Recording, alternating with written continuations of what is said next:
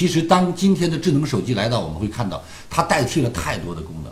比如说，今天的智能手机代替了照相机。你看，过去我们上哪儿去，总见着旅游的人背着个相机。你现在发现，除了专业摄影的和摄影爱好者，很少有人在背手背这个相机了，因为今天手机的像素已经完全达到了过去傻瓜相机的效果。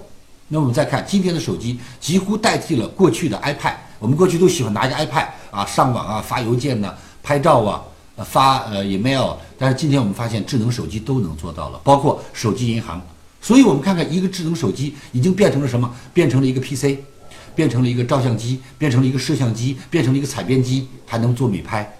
各位，我们来看看，今天它成了什么？成为我们交流、创造财富的一个工具。所以今天，如果你拿着一个手机，还只懂得聊天儿，还只懂得发微信、发微博玩儿，我想你等于是站在金山上捡垃圾。